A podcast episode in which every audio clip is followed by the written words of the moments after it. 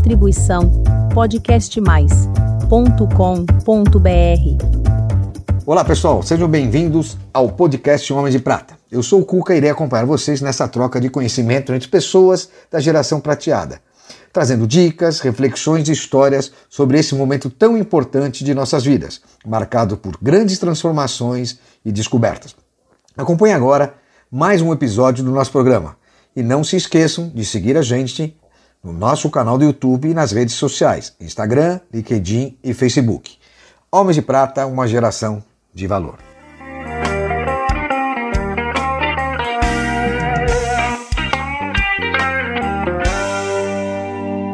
Olá pessoal, queridos amigos, homens de prata e mulheres de prata. Hoje mais um episódio incrível. Vamos receber o elemento o indivíduo mais profissional da família Brunoro, o único que trabalha naquela família Brunoro, que é nosso querido amigo Eduardo Brunoro. Ele tem 54 anos, casado, tem um filho. É um prazer recebê-lo aqui, Eduardo. Seja muito bem-vindo aqui no Homens de Prata. Obrigado, Cuca. O prazer é meu estar aqui nesse grupo seleto de, de pessoas. O meu cabelo ele já não é o mesmo, mas o pouco que eu tenho ele está prateado. Então, me sinto inserido nesse, nesse grupo já. Muitíssimo obrigado pelo convite. Realmente é um prazer estar aqui com vocês. Prazer é nosso, poxa, uma honra recebê-lo aqui nas instalações da nossa querida HPE, aqui em Alphaville, que gentilmente cede seu espaço, o seu auditório e suas instalações para a gente gravar mais esses capítulos de hoje. Edu, vamos começar então. Me fala uma coisa. Como é que é ser irmão do José Carlos Brunoro? Como é que ele se sente perante a você? Acho que é, é recíproco, né? Acho que ele se sente muito orgulhoso de mim. É, e por outro lado, eu também me sinto muito orgulhoso em ter um irmão como ele. É uma referência no Brasil inteiro como profissional do esporte, tudo isso. Então, eu acho que acaba um ajudando o outro e um sendo uma referência para o outro. Então, isso é muito gostoso e acho que é orgulho para a família inteira, né? É muito legal isso. Que bacana. Mas você também já jogou vôlei, né? Na sua infância você jogou um joguei, eu comecei, eu joguei vários anos, fui federado, participei de algumas seleções e foi legal. Joguei dos 12 aos 18 anos, então passei por todas as categorias, categoria mirim, categoria é, juvenil, infantil, tudo isso. E quando eu fui para o adulto, aí eu resolvi parar estava estudando processamento de dados, gostava muito de tecnologia e já não era nem um super craque. Eu falei, bom, eu vou trabalhar, vou ser um ótimo profissional e o esporte fica como hobby. Mas a coincidência é que você começou inclusive na Pirelli, onde o seu irmão foi o grande cara do voleibol brasileiro na Pirelli. E você começou trabalhando na Pirelli. Isso mesmo, eu jogava e aí quando eu decidi parar, é, eu perguntei na Pirelli se tinha uma, eu estava estudando processamento de dados, aí eu perguntei se haveria uma possibilidade de eu conseguir um estágio na área de processamento de dados. Naquela época, o processamento de dados estava começando, tinha os grandes, os mainframes, e estava começando naquela, naquela época a parte de uso de microcomputador. Então, aqueles, micro, aqueles microcomputadores. Micro, né? É, eles eram maiores, tinham dois discos, um era o sistema operacional, o outro era a planilha, então era uma confusão. E aí eu entrei como estagiário e na Pirelli eu fiquei nessa área por quase nove anos. Então foi a minha primeira, minha primeira escola foi a Pirelli, realmente sou muito grato à Pirelli. Ela me ajudou nos estudos, ela me ajudou a, a criar as, as, primeiras ramificações do que ser um bom profissional, de como trabalhar. Então sou muito grato à Pirelli por essa primeira fase da minha vida profissional. E hoje, eu queria que você me contasse um pouco a trajetória até você chegar hoje na Philips, né, que é a TPV, um grupo chinês que tem a Philips e a OC aqui no Brasil, que você dirige. Então, me conta um pouquinho essa sua trajetória, né, porque você ficou nove anos na Pirelli, mas depois teve uma isso mesmo uma carreira de sucesso também. É uma trajetória um pouco atípica, né? Ela é diferente. Eu trabalhei nove anos na Pirelli depois eu saí da Pirelli, eu tive uma proposta para trabalhar numa empresa de alimentação coletiva, então foi uma empresa muito grande de alimentação coletiva, chamava-se, é, chama-se Denadai, ela existe ainda. Chegou a ter 8 mil empregados, então foi uma experiência única. Eu participei de... De pneus para comida, hein? De pneus e cabos para comida. Ah, era cabos? Eram 100 mil refeições por dia e eu costumava dizer, então eu cuidava de toda a área de, de TI, RH e depois operações. E eu costumo dizer que você não pode entregar o café na manhã, o café da manhã na hora do almoço e o almoço na hora de jantar. Então precisa ser respeitado isso. Então era uma operação muito nervosa que para o meu lado profissional foi excelente. Você trabalha sob uma pressão brutal todos os dias e trabalhamos e fornecemos para o Carandiru, tive boas experiências dentro é, do Carandiru. Essa é, essa é especial. que eu quero que você conte. Na duplicação da imigrantes. Então eram operações muito nervosas que a margem de erro era mínima. Então isso serviu como senso de urgência e como responsabilidade para a minha carreira carreira profissional. Foi muito importante, muito importante. Vamos voltar ao Carandiru. Ah, era típico. Eu sei que tem lá umas coisas que inacreditáveis, como o padrão de qualidade, exigência, o movimento que se fazia internamente se não tivesse a comida na hora certa, na temperatura certa. Verdade. Como é que foi essa experiência lá dentro? É, o Carandiru era, era, era uma, sempre foi muito crítico, uma operação muito crítica. Então você tinha que entregar tudo no horário com uma alta qualidade.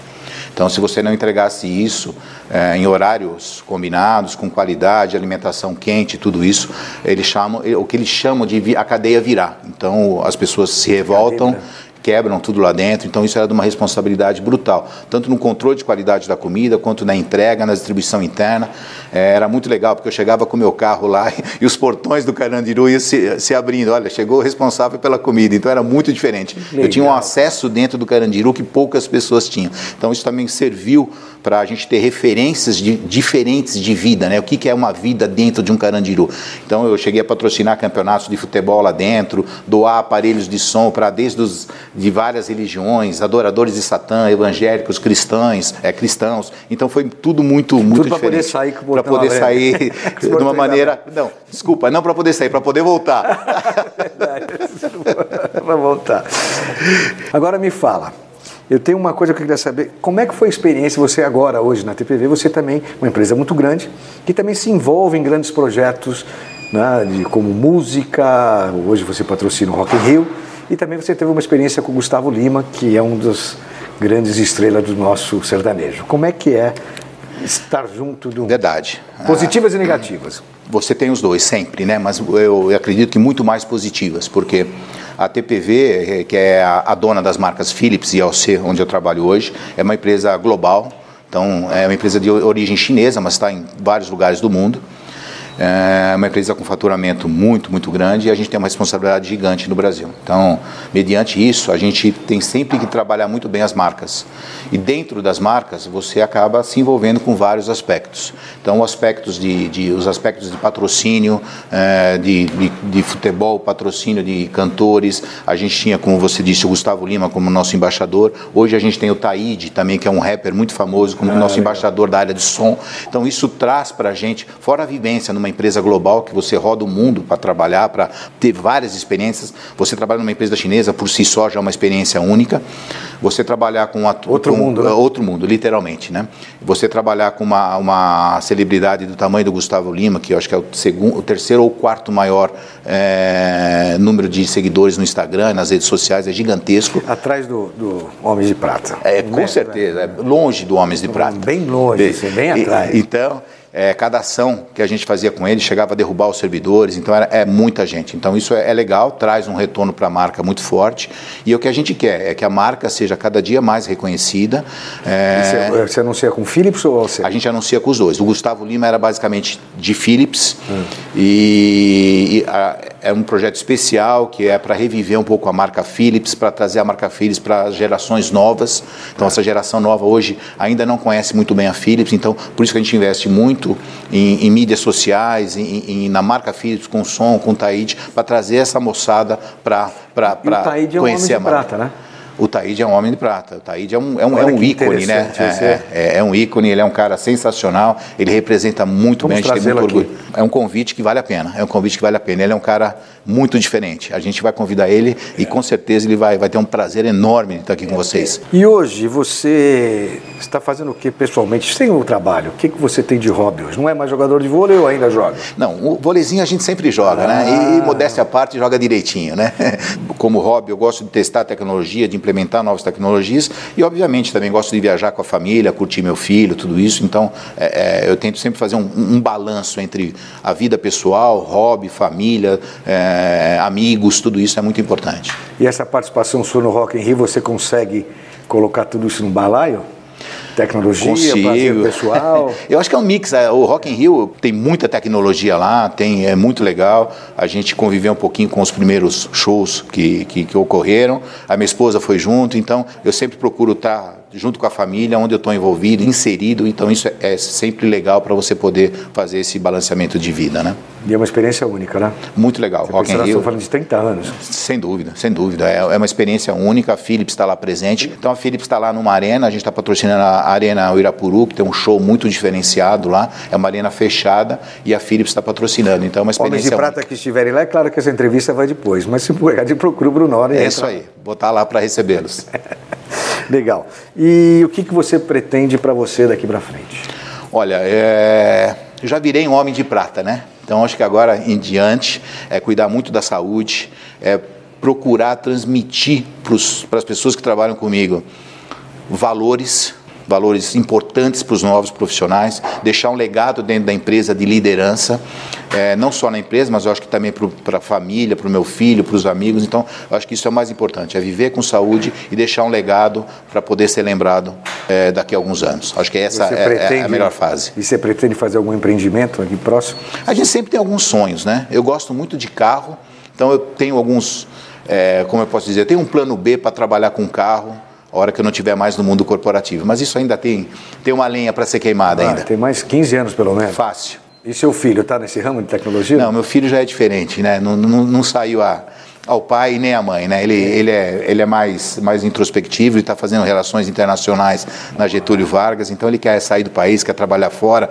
ou com política, ou com relações internacionais, então já é, já é diferente. Mas é, é não é homem de prata, mas eu posso dizer que já é um menino de ouro. É um menino de ouro. é isso aí. Ele tem quantos anos? Ele tem 19 anos, o Enzo. Você só tem um. Só tem um, só tem um. Agora eu quero saber de você o que mais marcou na sua vida, pessoal e profissional. Olha, na minha vida pessoal, acho que o que mais marcou foi visitar a muralha da China.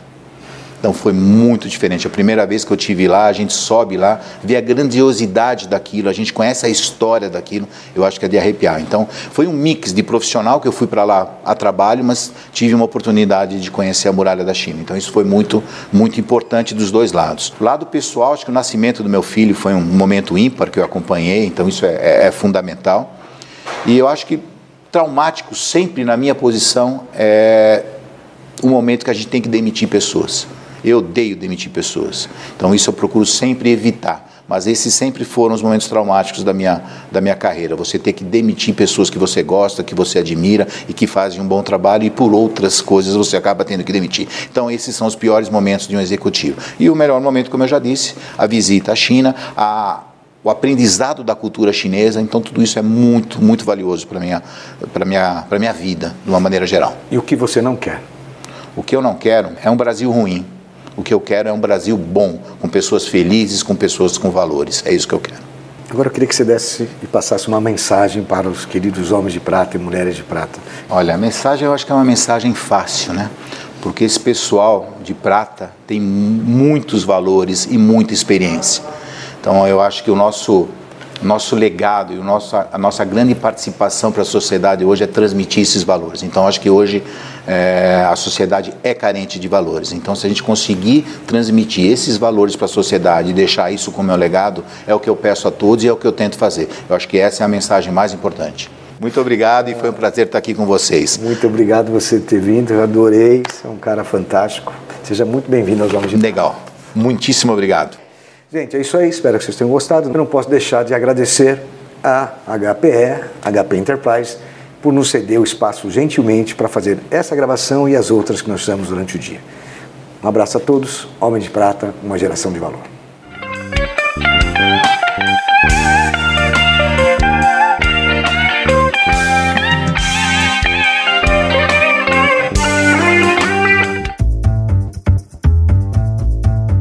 Distribuição podcastmais.com.br